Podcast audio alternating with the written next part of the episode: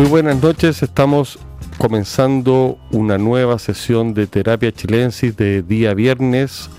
Me acompañan, como siempre, Sofía García Huidobro y Arturo Fonten.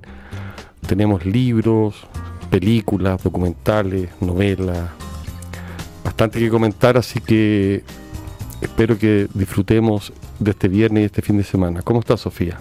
Muy bien. Cerrando la semana, como siempre, junto a ustedes, un agrado. ¿Cómo están? Muy buenas tardes. Arturo, se te ve ahí muy sólido con tu novela Vargas eh, yo quería comenzar haciendo mención de un libro de historia que me parece que está muy en estos momentos muy leído, pese a que no es un libro nuevo, sino que es un libro que está siendo eh, vuelto a leer debido a la guerra de Rusia con Ucrania. Me refiero a la Revolución Rusa, la tragedia del pueblo de Orlando Figues, publicado por Taurus. La verdad es que no sé cómo se pronuncia este apellido porque la gente lo pronuncia de distintas maneras. Le diré por el momento Figues. Eh, es un libro enorme, inmenso, mm. entretenido, porque tiene la gracia de Orlando Figues de narrar y de mezclar la esfera pública, sobre todo con la privada. Este libro tiene una perspectiva que muy rápido, poco andar yo de, de su lectura, uno se da cuenta que al historiador lo que le interesa es lo que le pasa a la gente más que a los líderes. Y entonces pone el acento ahí, cuenta este personaje con una serie de material que viene de archivos, no sé, el archivo Gorky, testimonio de personas anónimas, y además tuvo la suerte de, de poder investigar en lo que fue, eh, llamémoslo, la biblioteca de la Unión Soviética antes que cayera el muro de Berlín. Entonces creo que eso le dio como una, especie de conocimientos particulares. El libro muy entretenido, eh, muestra la figura de Lenin, hace un retrato del personaje bastante tremendo, eh, subraya su falta de escrúpulo, pero la vez eh, lo deja como un tipo obsesivo, sectario, pero que tiene una idea del marxismo muy clara y que por eso opera. En... ¿Luces y sombras? Sí, por cierto, pero, pero más que yo no he terminado el libro, debo confesarlo, un libro muy, muy de largo aliento. Sí, de largo aliento y por eso lo invito a leerlo, son mil páginas. Yo voy como en la mitad.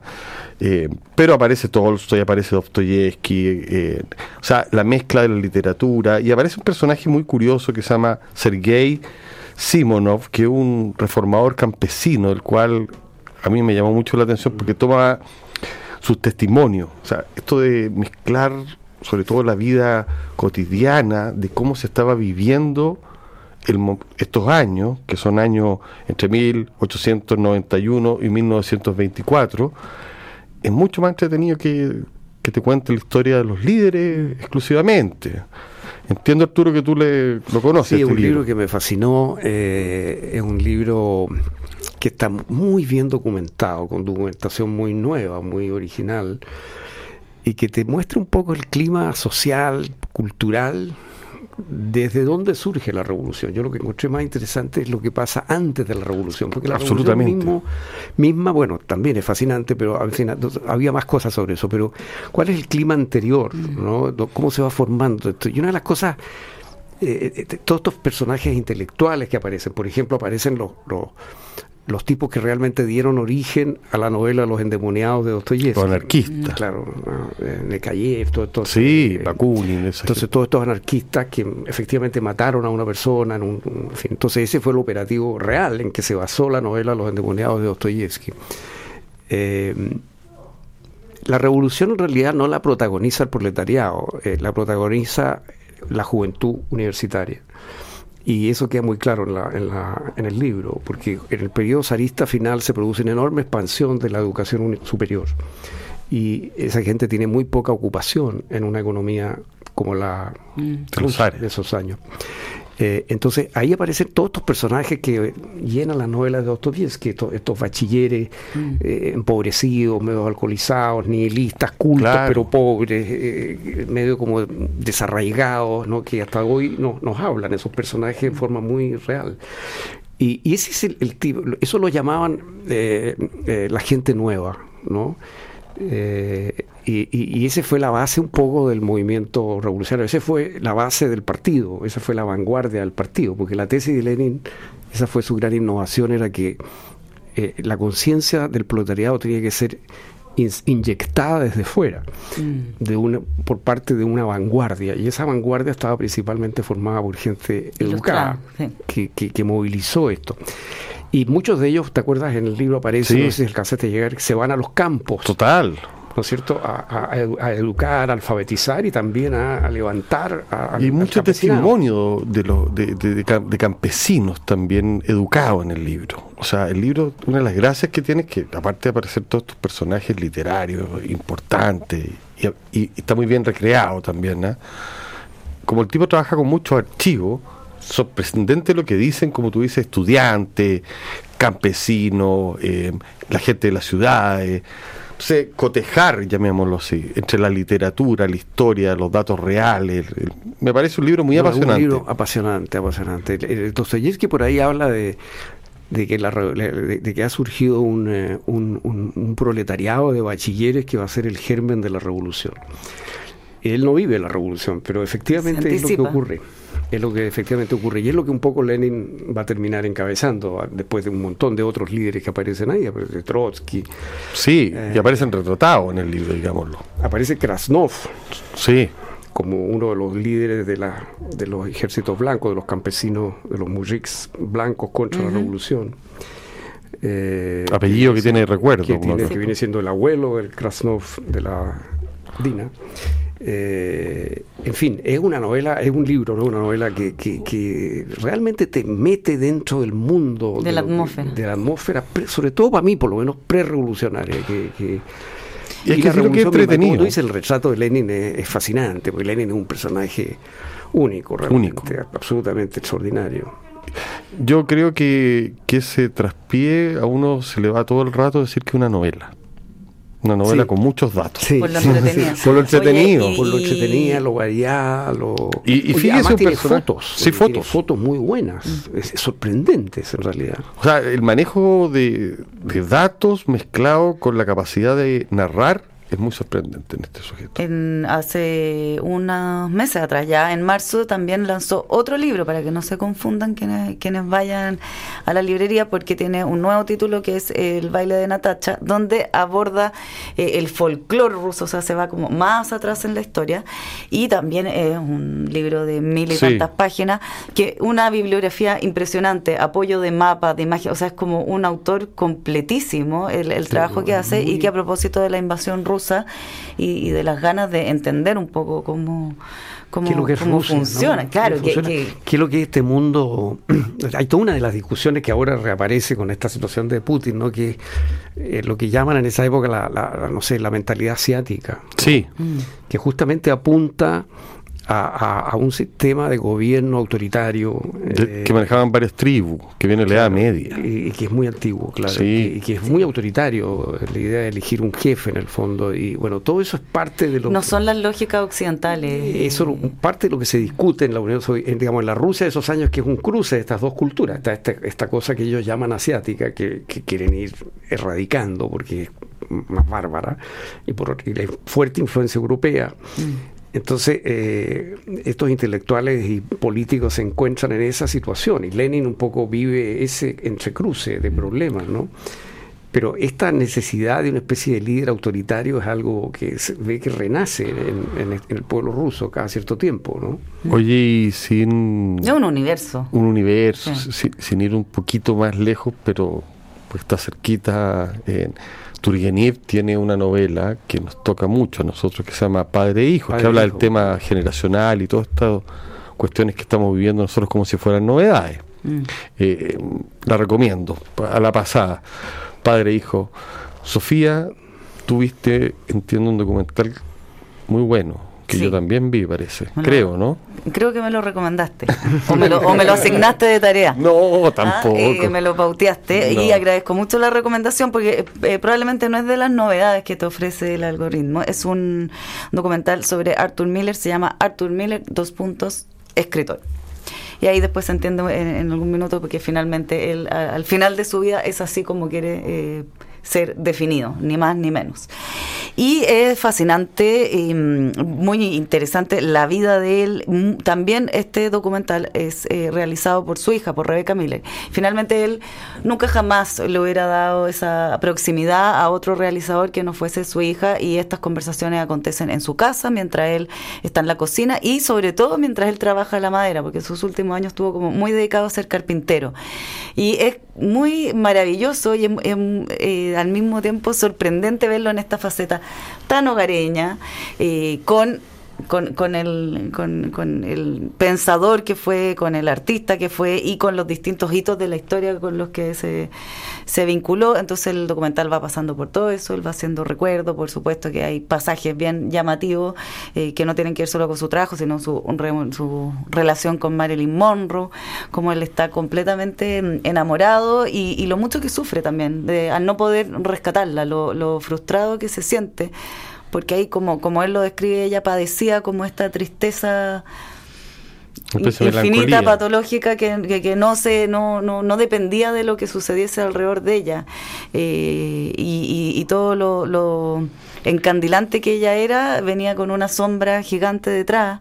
Eh, y uno empatiza mucho con, con un hombre eh, que sufre mucho y, que bueno, que todo eso luego lo lleva claramente a, la escena teatral. Luego viene, bueno, viene la persecución eh, política. de la Comisión McCarthy por estar ahí en la lista. Ah, y la traición de Elia eh, De Elia Kazan, cuando da los nombres de los, de los antiamericanos. Tiene muchos pasajes, al final es muy como fascinante y al mismo tiempo es este caballero que está ahí lijando unas maderas en el taller de su casa, entonces como que hubiese vivido muchas vidas de manera tan compleja y simple a la vez. A mí me, fascinó. Es un gran documental, yo, yo lo vi también hace poco tiempo y me parece que es magnífico, sobre todo por lo que tú dices de rescatar estas imágenes casi de videos caseros. De hecho, como con mala textura. Sí, donde aparece Miller hablando muy suelto de cuerpo.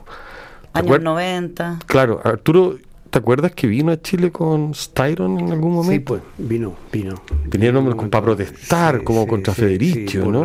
por el PEN vinieron, ¿no? sí, por el PEN. Sí.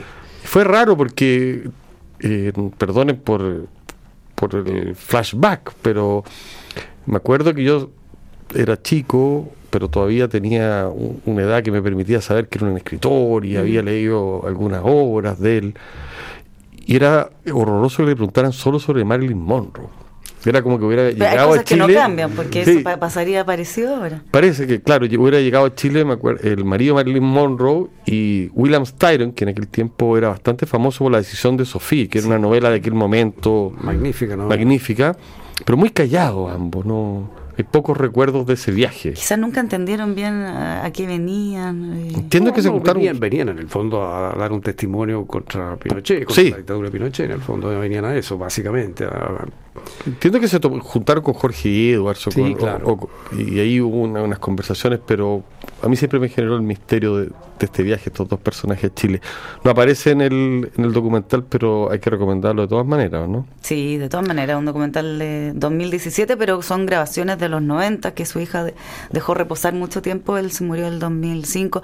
Luego es, la, su última etapa es muy bonita, y vive una larga relación con su última mujer, una fotógrafa alemana que era fascinante también, y, y mucho de estar en el bosque, muy, muy tranquilo, entonces eh, como tan protagonista de momentos clave y tan fuerte también en su legado, él dice ahí se baja todo el tiempo el perfil, dice bueno, ahora volví a estar de moda en un momento en que empiezan a, a, reeditar su, que empiezan a presentar sus obras en Japón, en China, se hacen películas, etcétera, él ya estaba más, más viejo y, menos interesado en la fama, después de que la crítica durante mucho tiempo lo trató pésimo. Sí, como narrador, sobre ya todo. Había, dejado de importarle, y era y pesimista, pero al mismo tiempo alegre, muy particular su, su personalidad. Me interesó mucho. Lo están dando en la plataforma HBO y usted lo busca así en, el buscador, Arthur Miller, escritor. Arthur. Muy recomendado. Sí, muy recomendado. Eh, esta semana aconteció una cuestión bien curiosa, que es que una fake news, que vamos a ah. contar, eh, dieron por muerto a Mario Vargas Llosa. Hubieron momentos en que temblaron las reacciones de, de Yo, yo varios diarios. alcancé a recibir WhatsApp, sí. Claro, Se murió Vargas Llosa.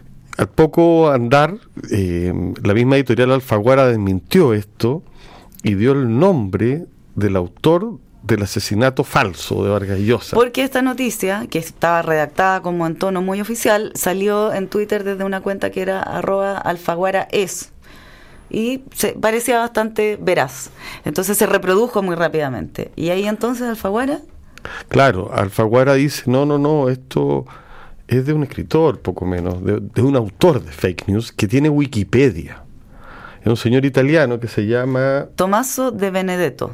Recomiendo visitar su Wikipedia, informarse sobre su vida y saber que hoy día uno se puede hacer famoso inventando noticias falsas y no solo famoso, sino que crear temblores y que la gente sepa que eres Porque un imagínate mentiroso. ese hombre de sentir una adrenalina inmensa eh, al, al generar el efecto, que, que un diario caiga, que un diario lo llegue a publicar. Claro, es claro. como una, Bueno, hay, hay, hay una, biografía ahí, excitación, ¿o ¿no? una excitación extraña. Bueno, uno- un detalle más para la biografía futura de, de Bueno, después de... Muerto y Un- resucitada. un- Una cosa más para Vargas Llosa, pero está vivo y coleando. Presentó hace poquito eh, su último libro, La mirada quieta, de Benito Pérez Galdós. Benito Pérez Galdós es como la gran figura de la novela del siglo XIX en lengua castellana y comienzos del XX, digamos. Y es una figura eh, controvertida. Eh, y Vargas, Vargas Llosa entonces hace una interpretación y a la vez hace un recorrido por todas las novelas, todas las obras de teatro eh, y buena parte de, sus, de algunos de sus artículos. La obra de, de- de Pérez Galdós es inmensa. Entonces, cada sección está dedicada a una novela en particular que él analiza eh, y, da un cierto juicio sobre cada una de las obras de teatro y de las muchísimas novelas, que por supuesto hay algunas maravillas y otras que son muy malas, y muchas entre medio. La mirada quieta. La tesis de él es que eh, la gracia propia, digamos, de Pérez Galdós es, en cierto sentido, su objetividad, su mirada amplia, plural, su capacidad para, para, para ver el mundo tal cual es lo define como un hombre, como un escritor de buena entraña, o sea, buena gente, dice. Eh, y es a la vez un gran escritor. Y eso es muy inusual, ¿no es cierto? Esa actitud. eh. Ahora, Vargas Llosa destaca que uno de los grandes temas de su novela es la ciudad de Madrid. Este es un canario que se fascina con Madrid y que describe sus calles, sus restaurantes, sus cafés, sus negocios. Eh, eso es muy característico de los, de los escritores con los que él, digamos, podría estar relacionado. Dickens, Balzac, ¿no? Eh, se le considera un poco un Balzac español, ¿no? Hay un escritor inglés, sin embargo, V.S. Pritchett, eh, y crítico, eh, que es muy destacado, Notable. que es muy notable, que sostiene que en cierto sentido es superior a Balzac, Pérez Galdós, porque logra crear personajes más complejos que Balzac. Y ha dicho también V.S. Pritchett que él lloró a los 18 años por una novela. Y no, Yo estaba pensando que pocas veces en mi vida he llorado más que con Marianela. Ah, mira. Bueno, pero Oh. debe haber sido muy jovencita. chica en el colegio. sí, sí. sí. Pero toda- me, lo- me Todavía. acuerdo y me, me viene la memoria emotiva todavía. Bueno, él dice eso, que él leyó una novela, pero no Marianela, sino otra, a los 18 años fue la última vez que él lloró con una novela. Hasta leer Fortunati y Jacinta, ya un hombre maduro y crítico famoso. en inglés la leyó. Y, y P.S. Pritchett es un tipo muy exigente. digamos. Muy exigente, o sea, estamos hablando de lo más... eh, y es interesante que es un inglés que ve las Que cosas también más es- a distancia y que es un gran escritor de tomo y lomo, digamos. Bueno, el, el- el- el libro de Vargas Llosa entonces entra en todo esto eh, con mucho detalle, tiene algo casi enciclopédico, porque va viendo cada libro en sí mismo. ¿Y qué rescata al final? Que es lo que me parece interesante. Rescata algunas pocas novelas, rescata con mucho entusiasmo Doña Perfecta, Misericordia, Torquemada en la hoguera, El amigo manso, algunos de los episodios nacionales como Prim, que son muchísimos, y sobre todo Fortunata y Jacinta. ¿eh? Ahora, eh, yo creo que, en mi opinión, eh, de lo que yo he leído, de, claro, yo no he leído toda la obra de él, él- él- lo que hizo Vargas Llosa fue cuando vino el- el virus, cuando vino Se el coronavirus, una misión. decidió que esta era su tarea y se leyó la obra entera De, se compró la obra completa. digamos, se leyó la obra completa y se leyó Fortunata y Jacinta por tercera vez. Bueno, eh, yo no he leído tres veces Fortunata y Jacinta, pero sí creo que Doña Perfecta es una gran novela, pero a mí me parece que Fortunata y Jacinta es realmente extraordinaria. Ahora, yo sí creo decirle a nuestros auditores que yo creo que para leer una novela de este tipo es como cuando uno decide oír una música en vinilo. Uno va a trabajar un poco más que si pone Spotify. ¿no? Hay que ponerse en, actitud. en la actitud. Y en, el, tempo. En el tempo y en la imaginación histórica de lo que eran las relaciones en esa época. O sea, si uno va a leer la Ilíada y la va a disfrutar, tiene que imaginarse lo que era ese mundo. O Madame Bovary. O Madame Bovary. Uno no puede pretender de que Aquiles y Ulises sean personajes de hoy, digamos. No, y que anden a mucha velocidad también. Entonces, claro, es un tipo de novela que avanza más lento. Estas son más de mil páginas. Eh, pero es una novela fascinante. ¿no? Un mundo. es un mundo entero. Los cafés, las conversaciones, eh, el entrecruce de ideas, de pasiones, la variedad de personajes a los que logra darle vida eh, este hombre. Es una cosa increíble. Es una historia muy sencilla y se ha contado mil veces. Un hombre que ha tenido un amor con una mujer del mundo popular, que es Fortunata, se casa con Jacinta y, Jacinta sabe que ha habido este amor, sospecha que este amor continúa en paralelo de alguna manera. Entonces ella les trae en la conversación ya desde la luna de miel, le empieza a preguntar sobre quién es esta mujer. ¿no? Entonces, eh, el tema de los celos está fantásticamente mm. eh, construido. La idea de que es una especie de tensión erótica entre tres, de alguna manera, ¿no? está, está desde muy el comienzo, eso muy bien desarrollado. Eh, tiene un final eh, donde hay una cierta redención muy conmovedora y muy original, la verdad. Eh, la novela está escrita en un lenguaje plástico, fluido. Los mejor mejores castellanos. Hoy es el mejor castellano, yo creo. Es un castellano clásico, pero sencillo. No mm. tiene esa cosa, eh, eh, no sé, recargada. no, rococó. No, nada de eso. Está pulido los excesos de que venían arrastrándose el romanticismo. Está Totalmente. pulido de eso. Y, tampoco tiene esa cosa como exacerbada con el lenguaje que tiene, no sé, esa novela como Los Juegos de la Edad Tardía, por ejemplo, por decir algo, que es una novela que a mí me parece que es una retórica eh, como al cubo, ¿no? Esto no, esto, las cosas están dichas como son, los diálogos son estupendos, la, la, la, la, viveza de los personajes. Y este hombre tiene efectivamente, como dice Vargallosa, él usa la palabra quieta, yo diría que es, es una mirada comprensiva. Es un hombre que logra crear personajes completamente dispares. Por ejemplo, eh, eh, puede crear una católica dura y perseguidora como Doña Perfecta. Mm. Eh, y puede crear una católica generosa y dedicada a las obras sociales, eh, con, con, otra, con un temperamento completamente distinto. Tiene que ser una persona muy interesada. Muy curiosa, es la palabra que de repente lo usa, ¿no? Eh, con una gran curiosidad por los demás. ¿Y el retrato que hace Vargas Llosa de, de Pérez Galdós es bueno? O sea... Es bueno, eh, es entretenido. Ahí ¿Habla de su vida también? ¿O se hay un pedacito, no, está básicamente la obra. Hay un pedacito corto en que hace una especie de vistazo general a quien fue Pérez Galdós. Ahí a mi juicio perdió algo una oportunidad, que es toda la historia con, con Emilia Pardo Bazán, que está otra gran escritora, que es una otra una, una, escritora que yo admiro enormemente y que a mí me apasiona y me apasiona en particular una historia que, tiene que ver con Benito Pérez Galdós y, y bueno, Vargas Llosa lo, la menciona al pasar, digamos, muy brevemente. Creo que perdió ahí una oportunidad de haberse merecía metido, más. merecía más. Pero lo más impresionante de, de, Benito Pérez Galdós es esta capacidad de darle vida a personajes tan distintos, eh, porque son personajes completamente... Eh, a veces opuestos, contradictorios. No se quedan los estereotipos. No, y es un tipo que tiene una cosa contraria al fanatismo, ¿no? Él era un liberal, pero no solo de ideas, sino que de temperamento. Entonces, de alguna manera, los personajes fanáticos son los que no quedan demasiado bien, sean del lado clerical o del lado anticlerical, como los masones, por ejemplo, que algunos aparecen ahí que son tan fanáticos como los frailes, digamos, los, los, beatos. Mm. Eh, entonces, hay una cosa en él, eh, como en ese sentido tiene un temperamento liberal en el sentido de generoso, ¿no? Eh, que es muy extraordinario. Hay páginas lateras, sí, de repente hay páginas lateras, lo mismo pasa con Tolstoy, con todo esto, pero está la maravilla mm. cuando el tipo acierta, las páginas maravillosas son tan maravillosas que uno puede pasarse un ratito de repente. Y al final son partes del viaje que cobran sentido también, el aburrimiento eh, te, lleva como a... Sí, te da, te da mundo, digamos, te da mundo. No, te da información. Te da, claro. información de la novela misma, digamos así, atmósfera.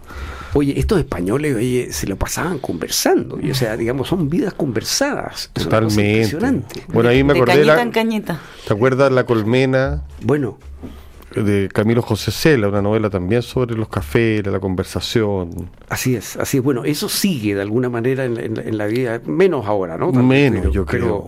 bueno, Vargas Llosa también eh, rescata algunas cosas. Claro, esta es una España que en el siglo XIX como que se, hasta ese momento España era un, digamos, una gran potencia. De alguna manera esa es la época donde se hace presente que España se desacopló de los países que se industrializan y que se lanzan al capitalismo moderno, como Inglaterra, Alemania, Francia Francia, qué sé yo.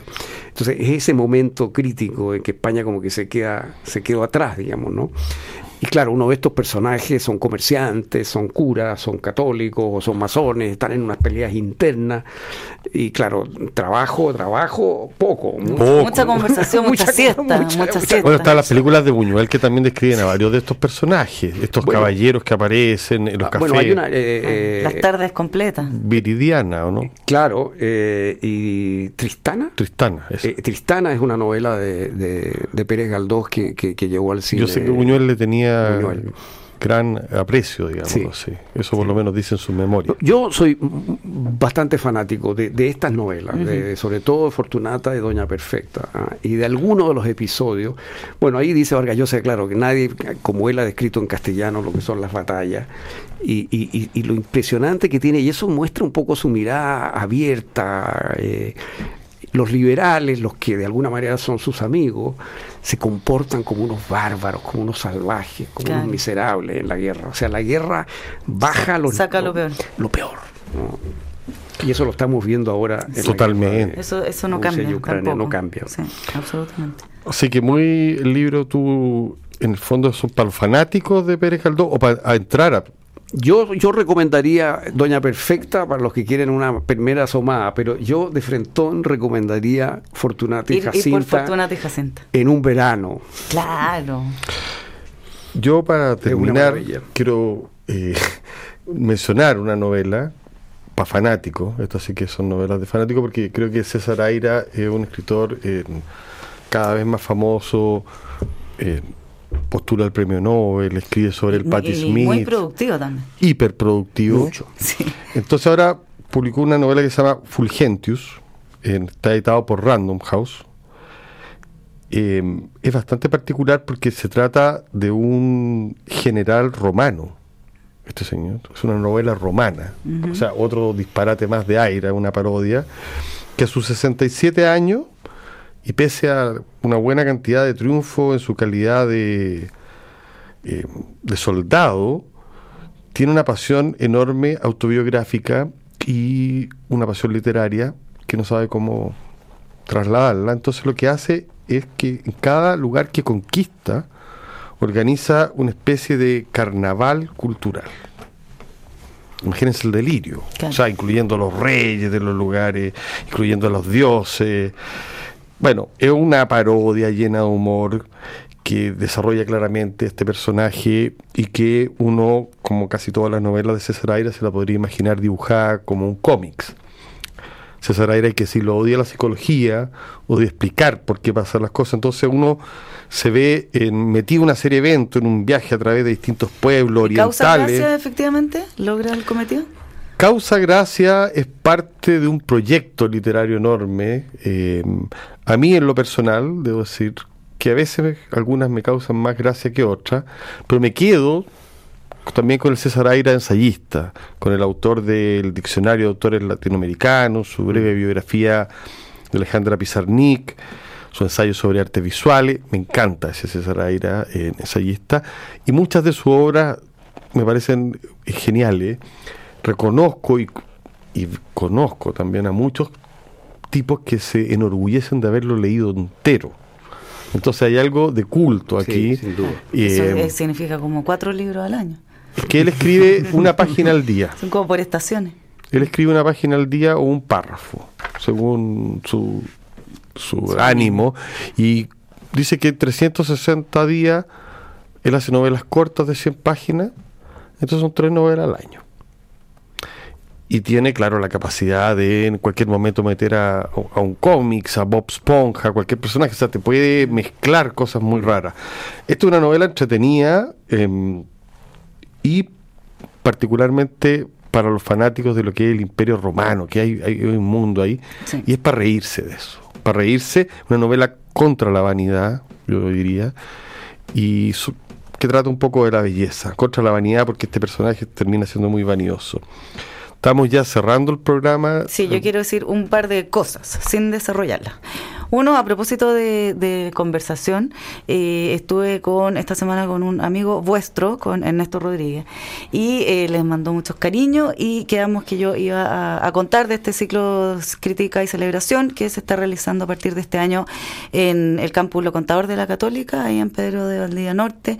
Eh, hay muchas, diversas conversaciones. Por ejemplo, la próxima semana tendrá lugar el, el día primero de junio, miércoles, una entre Juan Sutil y Carolina Toá para hablar de políticas, empresas.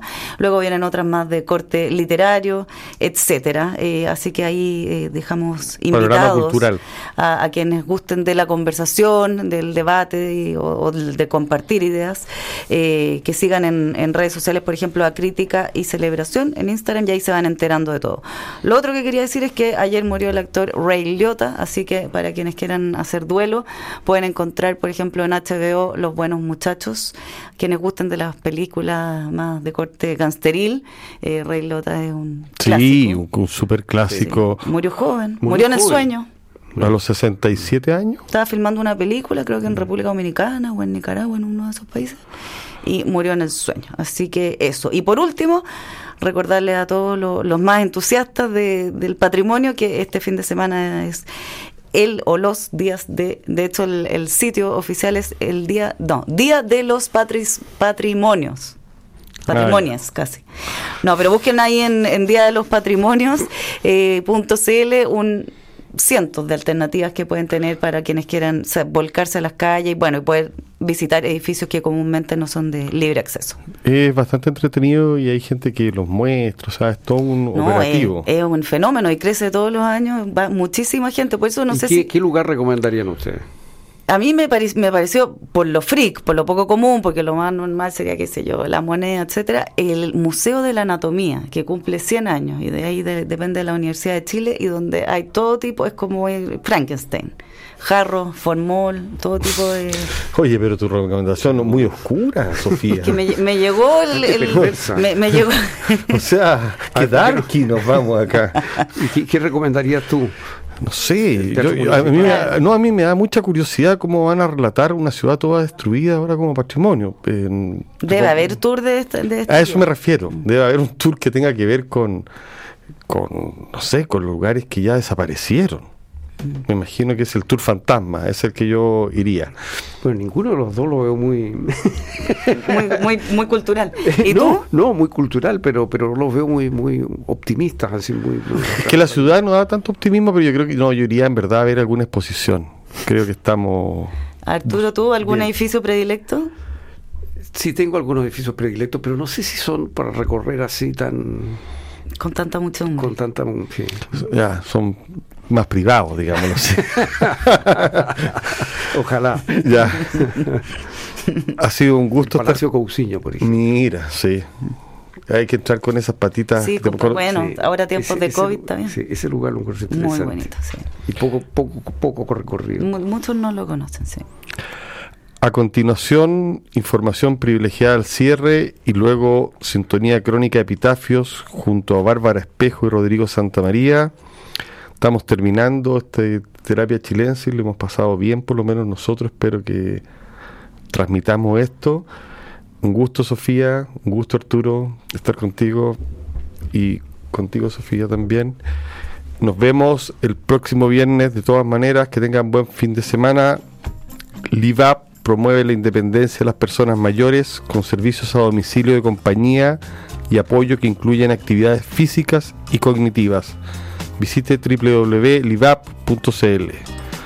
Nos estamos viendo, vayan al podcast, síganos, dejamos todo tipo de señas en la página web, así que nos encontramos el próximo viernes. Un gusto como siempre. Que tengan buen fin de semana. Muy buenas noches. Buenas noches.